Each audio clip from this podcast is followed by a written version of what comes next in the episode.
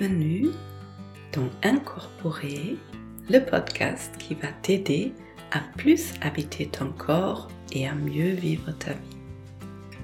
Je m'appelle Olivia Chival et même si je suis médecin dans mon quotidien, ici il ne s'agit pas d'une thérapie et je ne délivre pas de conseils médicaux.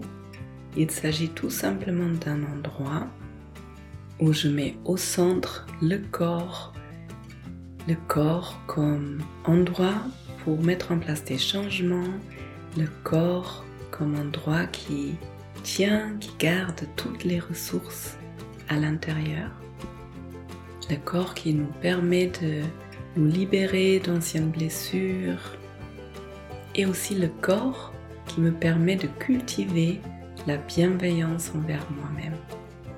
Bienvenue dans ce dernier épisode de l'année 2023.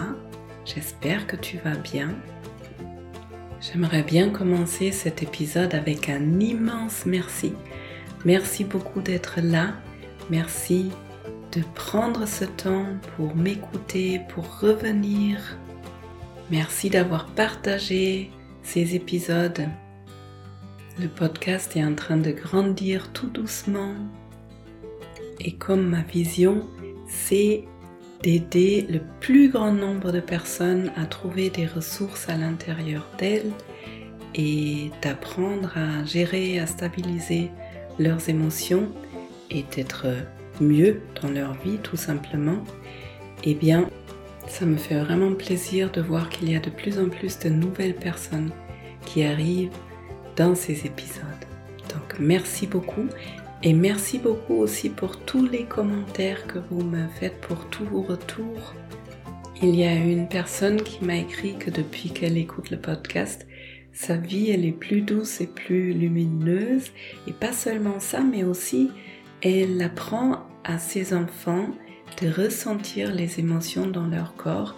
Et maintenant les enfants, quand ils ont des émotions un peu fortes, ils demandent à cette personne à ressentir ensemble les émotions et à mettre des mots dessus. Et ça, c'est juste génial comme retour. Merci beaucoup. Parce que si on commence déjà avec les enfants à leur apprendre à vivre dans leur corps, à ressentir,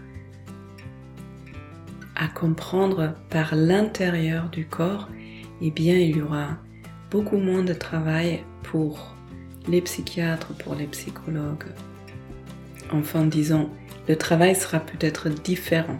Ce serait moins dans l'urgence et dans la douleur et peut-être plus pour aller de plus en plus vers la joie. Alors, comment vas-tu en cette fin d'année 2023 Je ne sais pas si toi tu prends du temps aussi au mois de décembre autour du changement des années pour te poser, pour faire un récapitulatif de ce qui s'est passé pour toi cette année, ce qui était important, les beaux moments, les moments plus difficiles, les apprentissages. Faire un point sur ce que tu as envie d'amener dans la nouvelle année et ce que tu as tout simplement envie de laisser ou de terminer avant la nouvelle année.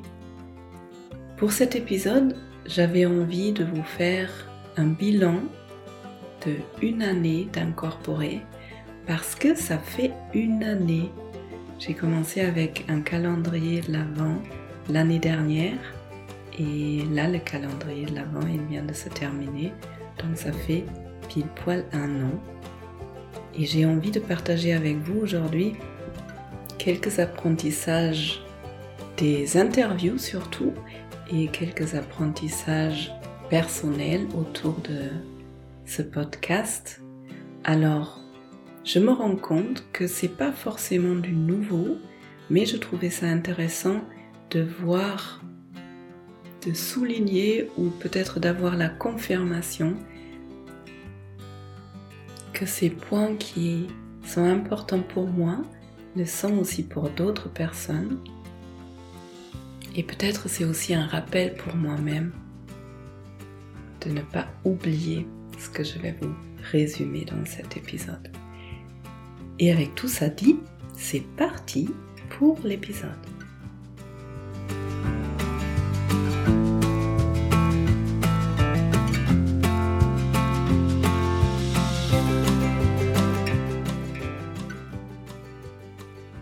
La première chose qui semble revenir dans tous les interviews que j'ai menées en 2023, c'est la pleine conscience. Alors je sais qu'il y a un grand débat en France entre la pleine conscience et la présence, quel est le mot qu'il faut utiliser, lequel est juste, lequel il ne faut pas utiliser? Pour moi, les deux sont importants et il y a une différence entre la conscience, être en pleine conscience, et être présent. Quand je suis conscient de quelque chose, c'est comme si je me mettais un peu en arrière-plan, je recule, je sors de la situation et j'ai une double conscience. Il y a une part en moi qui peut observer ce que je suis en train de vivre. Et je trouve que ça c'est essentiel pour pouvoir sortir de toutes ces émotions qui nous amènent dans le passé ou dans le futur et en général dans des pensées et du coup dans des difficultés, dans des regrets, dans les, angoisses, dans les anticipations. Et pour être bien, on a besoin de retrouver le ici et maintenant, le moment présent, et de pouvoir observer avec un peu de distance ce qui est en train de se passer. Et la présence, c'est plutôt un état alors que la pleine conscience, c'est quelque chose que je fais de façon active, j'observe. La présence, c'est un état où je suis. Et moi, je rajouterais même, je suis présente dans mon corps. Cela implique forcément que je suis aussi dans le ici et maintenant et pas perdu dans mes pensées ou dans mes émotions dans le futur et dans le passé. Je suis vraiment là avec toutes mes cellules. Et ça, je l'ai dit dans un épisode, c'est extrêmement agréable à sentir. Quand vous êtes avec une personne qui est vraiment présente avec vous, vous le sentez, il y a tout le corps qui se relâche, on se sent en sécurité avec ces personnes. On se sent bien, on se sent vu, on se sent exister. Et souvent ces personnes qui savent être si présentes dans leur corps, dans le moment présent, pour certaines, elles ont traversé des grandes difficultés, elles avaient besoin justement pour traverser cette souffrance et ces difficultés à apprendre à être de plus en plus dans le moment présent. Et pour d'autres, ça peut être un chemin spirituel, un chemin dans les arts martiaux, un chemin en profondeur, des fois par curiosité, d'aller à la rencontre de soi-même. Quelque chose qu'on peut ressentir chez ces personnes-là qui ont cette présence, c'est probablement toujours une sorte de joie, de grand plaisir, de saveur, une envie de vivre. Et ça me rappelle cette phrase, cette belle phrase du Dalai Lama qui disait Happiness is the highest form of health. Le bonheur, c'est la forme la plus élevée de la santé. Et je ne sais pas comment c'est pour toi, mais moi, je le sens aussi, le plus je me défais d'anciennes blocages, blessures, difficultés, le plus je peux toucher à cette joie, le plus je peux commencer à l'inviter dans ma vie. Et donc ça me ramène à quelque chose que je dis souvent, c'est notre cœur qui nous montre le chemin. C'est là où on se sent vibrer, où on a vraiment envie, où on se sent appelé, où il y a une joie de vivre, c'est par là où on peut aller.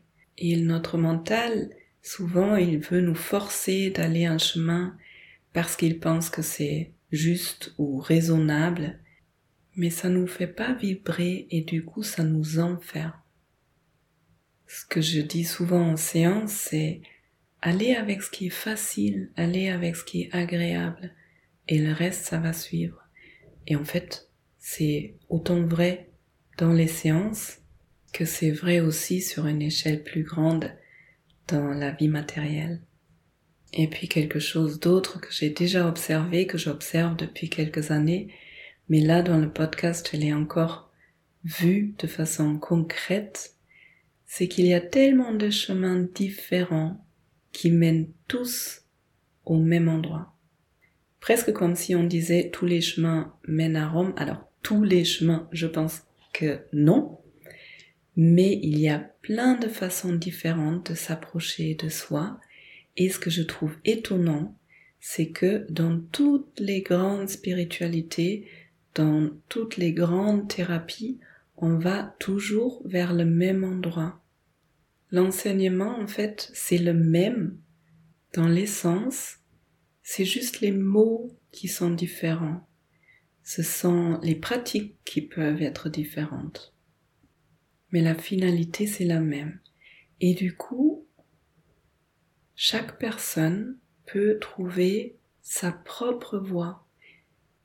Pour moi, il n'y a vraiment pas un seul chemin qui est bon.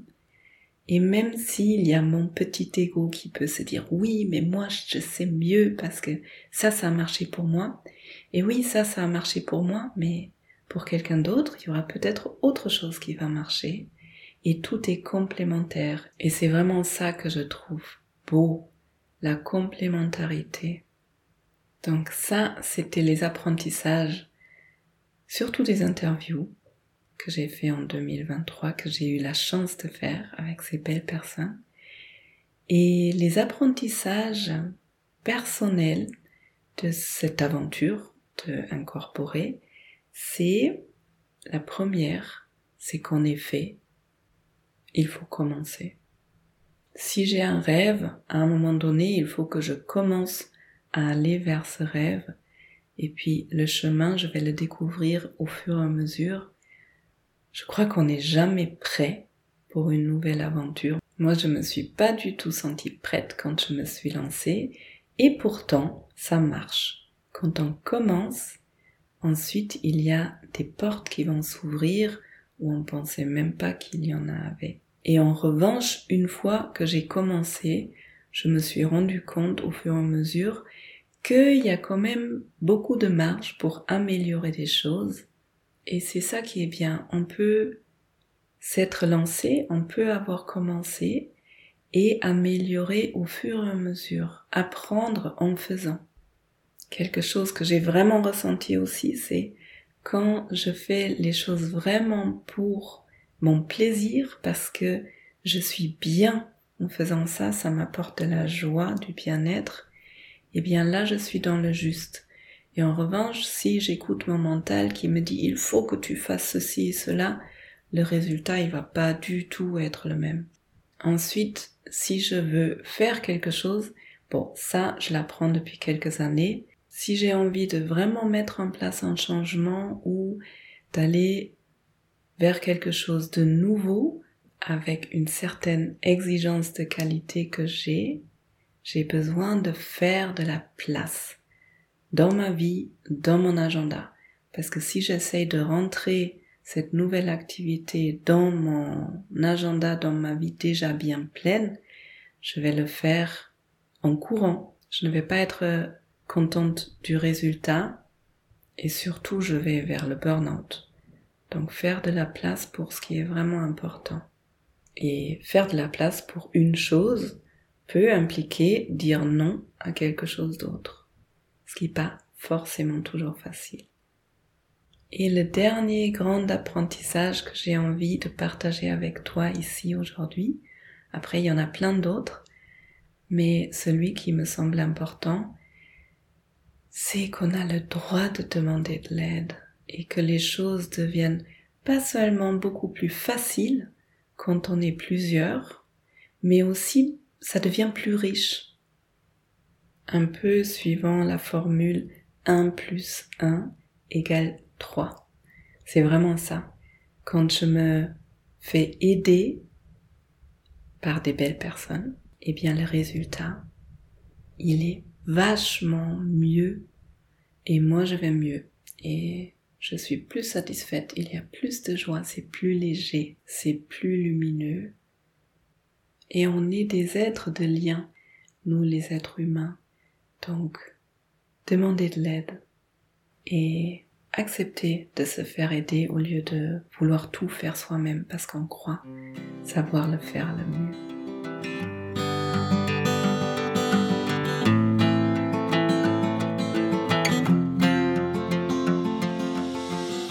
Voilà quelques apprentissages d'une année, de la première année incorporée.